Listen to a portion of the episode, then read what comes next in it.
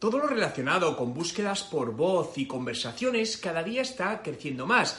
Ya sabemos desde hace años que muchas televisiones inteligentes escuchan lo que estás hablando en el salón de tu casa, que cuando haces una búsqueda por voz en Google está registrado lo que estás diciendo, que los asistentes de voz, como pueden ser Amazon Echo, están constantemente escuchando, pero la pregunta que se me viene a la cabeza ¿Qué personas y herramientas están realmente escuchando nuestras conversaciones del día a día? Pues siento decirte que Instagram, una herramienta que probablemente uses, escucha lo que estás hablando en todo momento. Quédate y te lo mostraré.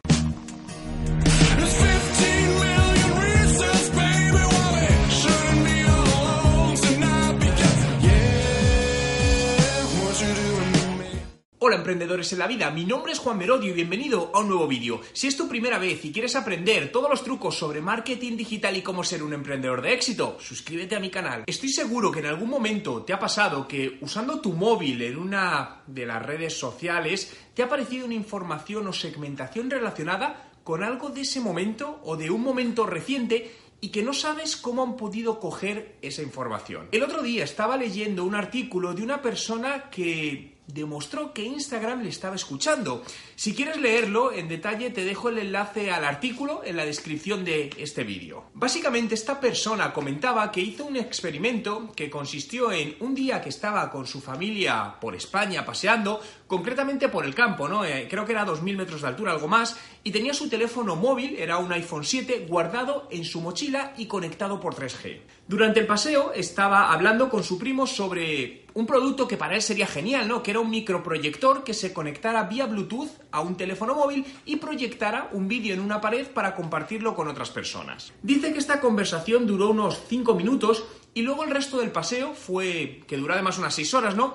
Pues estuvieron hablando de distintos temas, pero ninguno tenía que ver con ningún producto específico, como fue esta conversación que te acabo de comentar. Su sorpresa fue al día siguiente, por la mañana, ¿no? Mirando su Instagram, le apareció un anuncio de un microproyector como el de la conversación que había tenido el día anterior.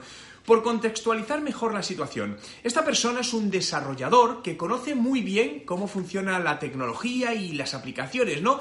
Y esta conversación que tuvo Cabe destacar, como te comentaba, que fue en medio del campo, con más personas alrededor, con conversaciones paralelas y en distintos idiomas, y que su teléfono móvil estaba metido en una mochila que llevaba. La verdad es que no daba crédito de cómo podía haber sucedido esto, y por supuesto no pensaba que fuese una casualidad, por lo que se fue a la configuración en su iPhone y vio cómo la aplicación de Instagram tenía activado el permiso del mismo para acceder al micrófono. Su conclusión era clara y es que Instagram utiliza el micrófono para escuchar el entorno en el que te estás moviendo y sus conversaciones para dirigir mejor publicidad hacia tu persona. Cuando yo vi esto, lo primero que se me ocurrió, obviamente, fue coger mi, mi iPhone y comprobar si Instagram tenía permiso para escuchar mi micrófono y mira lo que sucede. Ahí se está viendo, tanto Instagram como otras aplicaciones tienen permiso.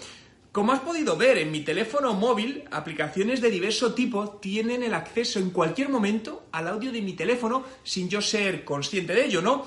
Lo que me lleva a pensar si realmente ya hemos perdido todo tipo de privacidad, puesto que aunque tú puedes regular qué aplicaciones tienen o no acceso a tu teléfono móvil, lo que no puedes evitar es que los teléfonos de las personas que te acompañan o estén a tu alrededor escuchen y cojan tus conversaciones.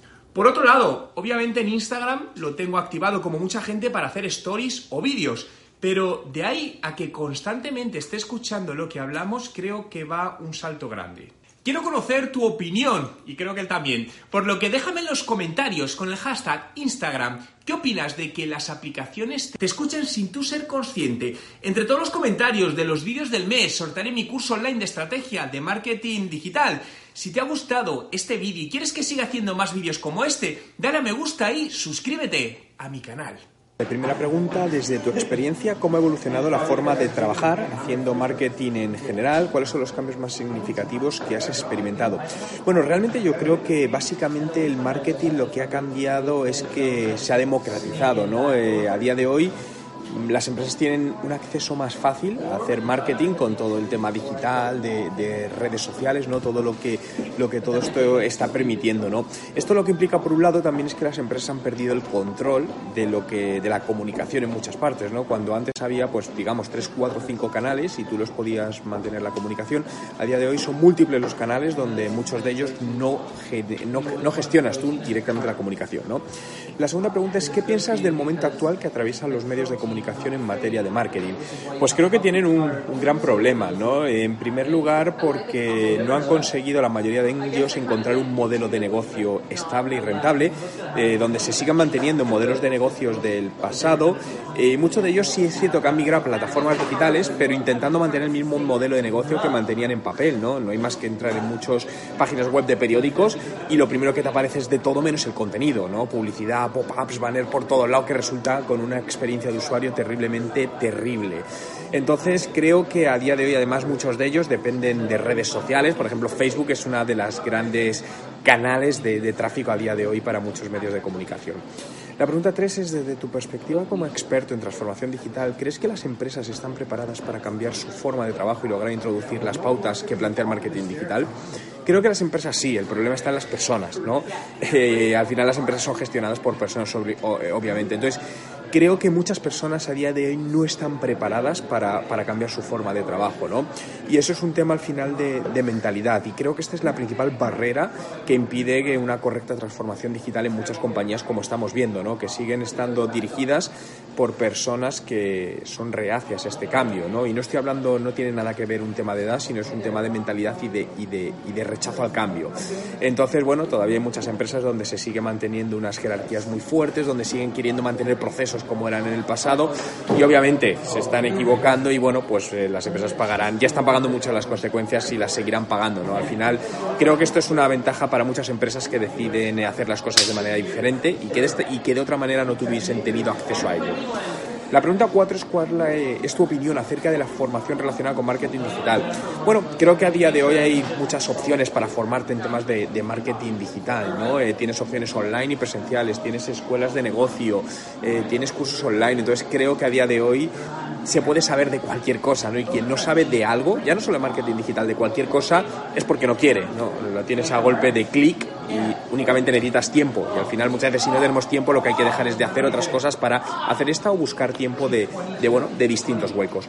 La pregunta 5 es, ¿crees que ahora mismo se está operando un cambio de tendencia en la materia? Esto es, medios impresos que están empezando a diseñar campañas para sus versiones online. Sí, es un poco lo que te comentaba, ¿no? Eh, obviamente tienen que, que coger eh, parte del pastel digital. Lo que pasa es que todavía muchas de estas migraciones siguen sin estar hechas por personas cualificadas y en muchos casos quien sigue al frente de estos proyectos no es una persona con conocimientos digitales, lo cual obviamente para mí no tiene sentido que un proyecto que vaya a ser, eh, digital no esté liderado por una persona con experiencia digital. Obviamente está abocado a no tener buenos resultados. Sexta pregunta, ¿opinas que las empresas están detrás de dicho cambio de estrategia al solicitar la creación de productos en digital y no en prensa tradicional? Eh, bueno, si he entendido bien la pregunta, no son las empresas las que están forzando el cambio, sino son los usuarios. Al final los usuarios demandan más otro tipo de, contenidos, no prensa tradicional, sino prensa digital, donde al final, pues bueno, eh, muchas de las personas eh, con edades, no voy a decir las personas más jóvenes, ¿no? pero incluso personas con edad avanzada, eh, no leen periódicos tradicionales. Yo, mi padre tiene 67 años y hará 3, 4 años mínimo que no le veo coger un periódico en papel. Al final ve toda la prensa en tema digital, ¿no? Por lo que es el usuario el que al final genera esta atracción, este, este cambio, ¿no? Según tu opinión como experto, ¿qué debería englobar la estrategia de los medios para transformarse digitalmente en exitosa? ¿Podrías poner un ejemplo del caso de algún medio nacional que conozcas? Creo que lo primero es deben cambiar su modelo de negocio, es decir, deben, eh, desde mi punto de vista, deben diversificar eh, las fuentes de ingresos y no centrar todo en una publicidad y basada en impresiones. Cuanta más gente se le aparezca, más dinero ganan. ¿no? Creo que deben migrar hacia procesos basados en modelos de negocio de e-commerce y otro tipo de modelos de negocio. ¿no? A día de hoy no te sabría poner ningún caso de medio nacional de, de buen ejemplo, probablemente lo haya pero no será uno de los grandes periódicos y, ahora mismo pues no, no conozco ninguno. 8. ¿Cuál es el mayor reto al que deben enfrentarse los medios de comunicación al digitalizar su producto? Creo que sobre todo el cambio de procesos y maneras de trabajar, ¿no? donde muchas veces ese cambio implica obviamente personas, ¿no? entonces muchas personas que llevan una atracción de hacer las cosas de una manera y tienen que hacerla de otra. Esto no significa que no sea posible, por supuesto es viable, ¿no? hay, una, hay un proceso de gestión del cambio, pero creo que el transformar personas y adaptar personas es una de las partes más importantes y más complicadas a la vez.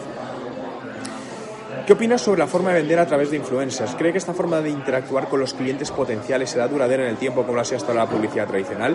Bueno, nada es para siempre, nada, es duradero en mucho tiempo. La publicidad tradicional tampoco lo es, ni, ni lo será la publicidad digital como la conocemos, porque saldrán nuevos formatos, ¿no?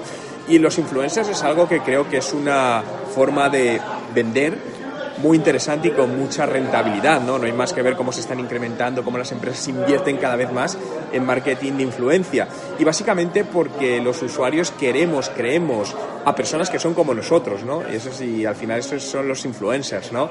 Y creo que esto es una de las cosas donde, bueno, pues las empresas deben focalizarse y deben aprender también a trabajar el marketing de influencia, ¿no? Porque el marketing de influencia no se trabaja como otro tipo de marketing. La pregunta 10 es cuál crees que son las tendencias clave en el sector del marketing digital de cara a este año. Bueno, yo creo que la tendencia clave, una de ellas es el vídeo, ¿no? La generación de vídeo como herramienta de comunicación y de transmisión, al igual que el podcast, ¿no? No es que sean herramientas nuevas, pero están creciendo mucho y para mí sería una de las tendencias clave a día de hoy a tener en cuenta por cualquier medio de comunicación. Si nos vamos a dos, tres años en adelante, te diría que todo el tema de búsquedas por voz, eh, donde podemos consumir contenido por búsqueda por voz por sistemas como pueden ser Amazon Echo. La pregunta 11 es, ¿tienes algún tipo de conocimiento sobre el marketing digital que se trabaja en las Islas Canarias? Si es así, ¿podrías comentarnos algo relacionado con esto? Eh, la verdad es que no tengo conocimiento directo. Eh, ahora estoy a punto de empezar a trabajar con una empresa de las Islas Canarias, del sector inmobiliario, pero es, va a ser mi primera incursión. He estado allí dando conferencias, pero es mi primera incursión. Y bueno, sí es cierto que voy a la isla de Lanzarote en dos semanas para un nuevo proyecto de turismo allí, pero no te puedo dar más datos ahora mismo.